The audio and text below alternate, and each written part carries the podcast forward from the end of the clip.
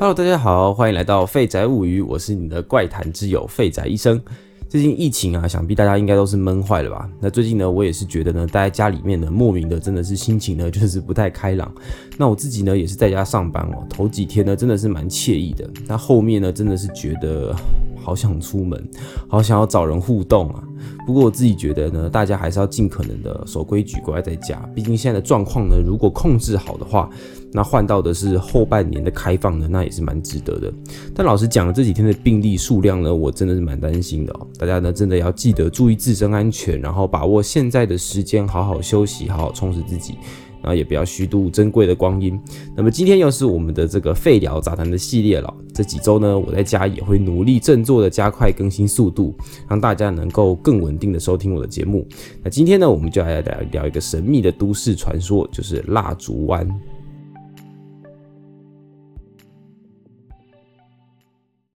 那有没有小的时候看过一些卡通，然后但是长大以后呢，完全找不到这部卡通资讯的这样子的经验呢？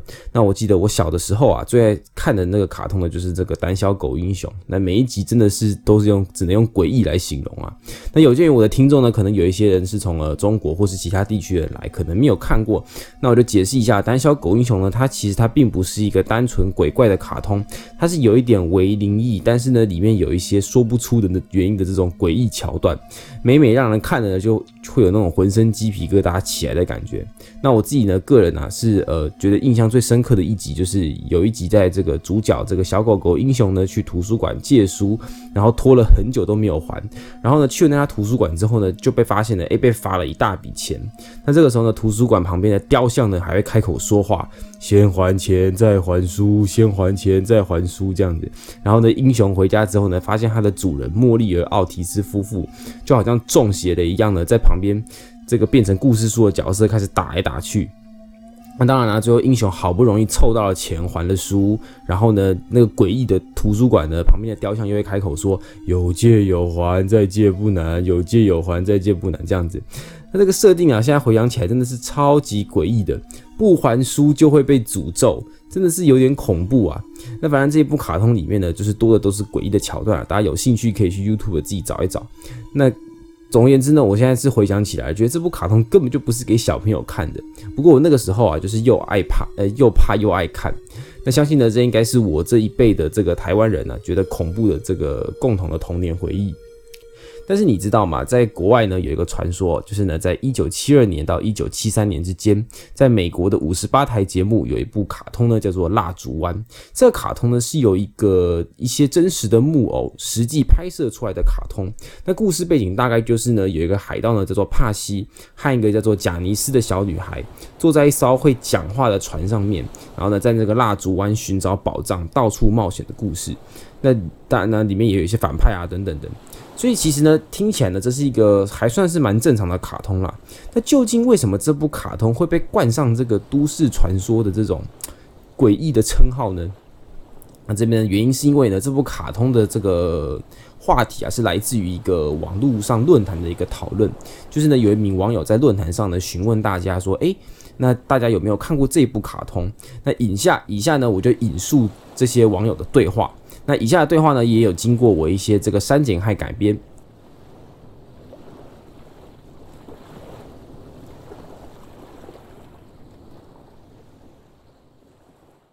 大家好，不晓得各位有没有印象，曾经有一部叫做《蜡烛湾》的卡通影片呢？因为我工作上的需要，想要找一下这部片的资料，但是我找遍了整个网络，甚至连 Google 也翻遍了，都找不到。请问大家有听过或是看过这部卡通吗？当时我看到这部片的时候呢，应该是六七岁。当年呢，应该是一九七二到一九七三年，应该是由本地的电视台播放。卡通播放的时间大约在下午四点。网友 A 说：“诶，听起来很耳熟呢，我记得好像是由一般海盗造型的木偶所拍出来的卡通哦。”啊，太好了，我应该是没有妄想症。我记得那些木偶，叫做这个有一个叫做海盗帕西。我小时候呢很怕他，因为他的身体似乎是用六七个洋娃娃的残肢拼凑出来的。他的头是那种古老的陶瓷玩偶上拔下来，强行装在木头身体上，看起来有够诡异。我真的很想记起来，他知道到这到底是哪一个电视台拍的，应该不是太有名的电视台吧？网友 B 说：“。”我知道你说的是哪一个节目哦，但我记得它只播了一段时间，后来不知道为什么停播了。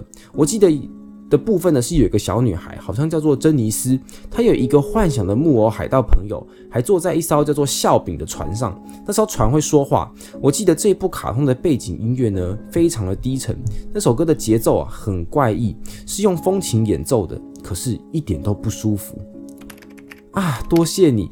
当你听到这艘船，我又瞬间想起了好多。那艘船前面有一个令人发毛的笑脸，他的下巴很长，你可以看到他的嘴巴里面像是游乐场的小丑。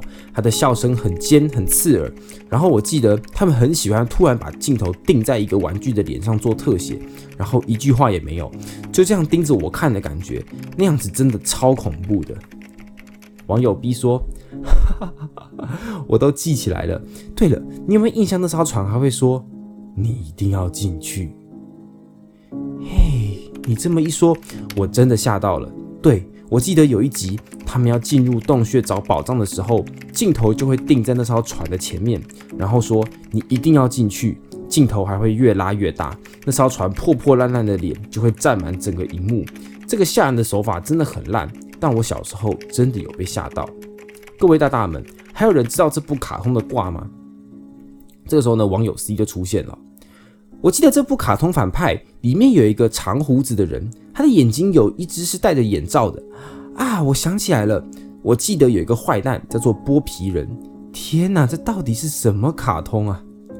网友 D 说：“哦天哪，剥皮人，这真的是儿童节目吗？我记得第一次剥皮人呢出来的时候呢，穿着一件斗篷，这件斗篷。”应该是用人皮做的，因为呢，在画面上偶尔可以看到的那件斗篷上面还的一些细节，上面都是人的手和脚的痕迹，超恶的。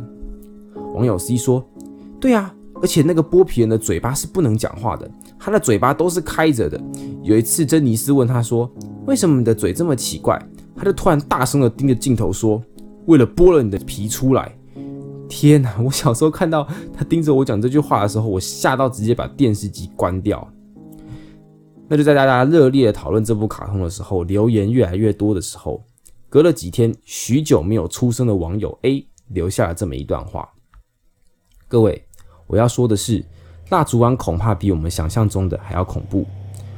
我昨天顺道回了老家一趟，因为这部卡通被你们一讲，我实在是太好奇了。于是我问了我老妈，记不记得我小的时候很爱看一部叫做《蜡烛湾》的卡通？我妈想了一下，突然一脸严肃地问说：“怎么忽然问这个？”我就跟我妈说：“啊，我就突然想起来啊什么的。”但我妈没有讲话。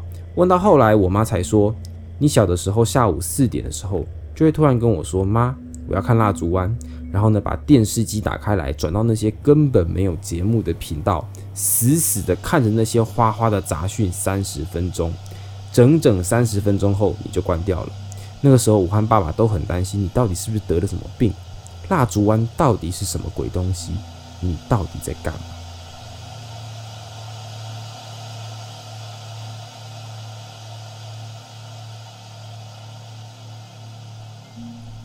那么，当这个留言串讨论到这里的时候呢，网络上已经炸开来了，大批的网友疯狂的留言说啊，自己的确看过这个这个这个这个什么鬼鬼卡通，而且呢还巨细靡的描述这个卡通的情节。那这部卡通的剧情呢，也慢慢的越来越完整，甚至呢到了结局啊，还有人声称就是呢那艘船对珍妮是说，这一切都是你幻想出来的，我们只不过都是你的人格啊等等的。当然呢。不仅不断的讨论转发，诉说自己因为这部片而做的这些噩梦啊阴影，甚至呢还有网友呢写信给了五十八台，要求他们重播《蜡烛湾》。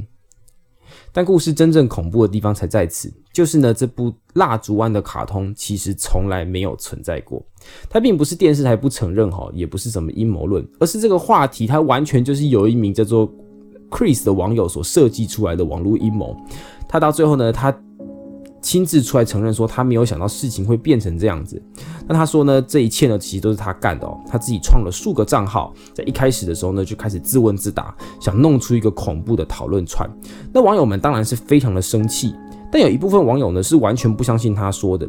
这些网友呢，并不是觉得他操弄人心很可恶，而是他坚，而且而是坚持认为这个蜡烛湾呢是绝对存在的事实。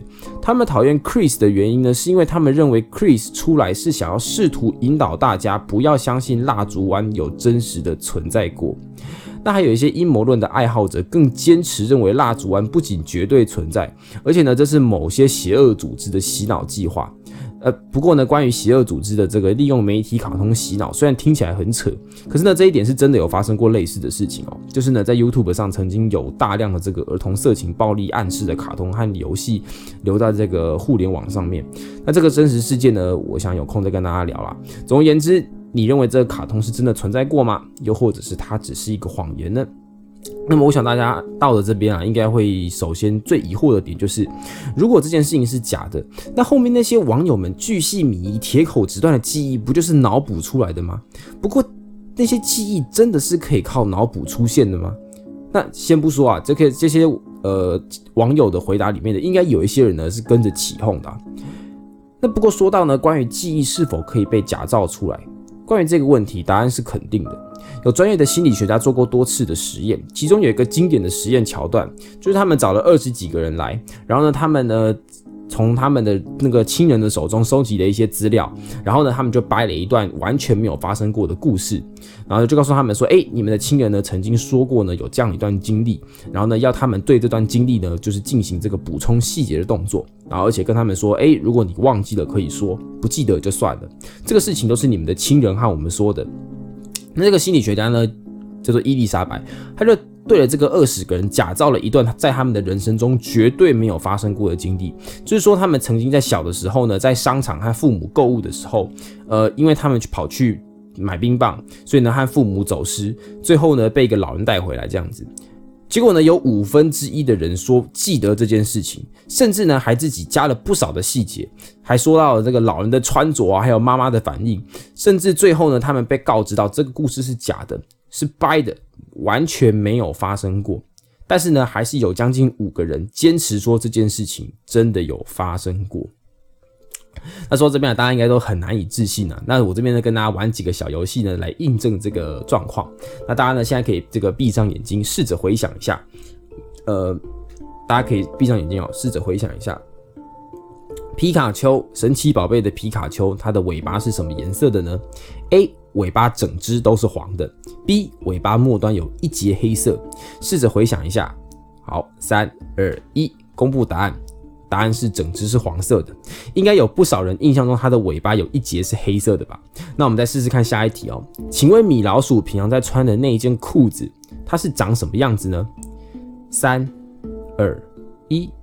你的答案呢？是他穿着吊带裤吗？其实米老鼠一般在穿的那件裤子是没有吊带的哦。那最后一题，请大家想一下，这个卡通亚瑟王中的这个时钟剑，它是插在怎长得怎样的大石头上面呢？请大家好好回想一块那块石头是长得怎么样哦。来，大家可以试着这个回想一下。好，三、二。一，好的，你现在呢脑袋里面呢应该模糊中呢有一块这个石头的画面吧？那公布答案呢，就是其实呢亚瑟王的剑从来都不是插在石头上，是一块在这个打铁的这个针上，铁针上，而且这个不是某一某一个什么动画自己做的，而是。亚瑟王故事的原著就是写这把剑是插在铁针上的，大家有没有吓一跳呢？其实呢，这就是我们在记忆中啊会自动补全或是合理化，甚至是扭曲细节的一种现象。但在刚才想到一些问题的时候呢，应该会有一题就是那个画面非常的鲜明，会让你觉得就是这个样子。但其实呢，都是记忆呢在自动补充细节的现象哦。那其实呢，我们的记忆啊，有的时候真的是不如我们想象中的可靠。那当然啦，会造成这样的影响我们记忆的这个原因啊，呃，或者是可能有类似的情节，就是因为呢，我们呃人生当中可能有一些呃对于情感的依附啊，或者是有经历过类似的情节等等的。那不管蜡烛湾的事件啊是真是假，大家要记得网络上的故事很多都是精心编织的谎言，配上我们记忆的这个脑补现象，有的时候呢。就算真相大白，我们还是不愿意承认。就像是最近啊一大堆什么关于疫情的假消息啊，我们很多时候宁可一开始就怀疑政府，怀疑身边的人，但也不愿意呢就先搞清楚文章的来源就到处传播。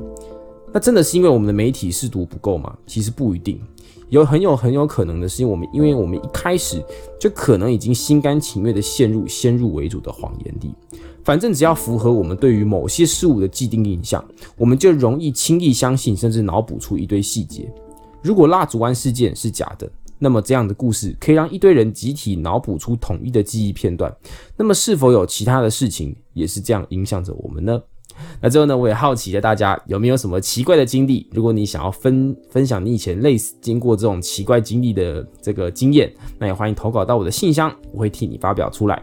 我的信箱呢都附在这个下面的资讯栏，欢迎大家寄信留言给我。那今天的节目就到这边，谢谢大家收听，希望你们喜欢。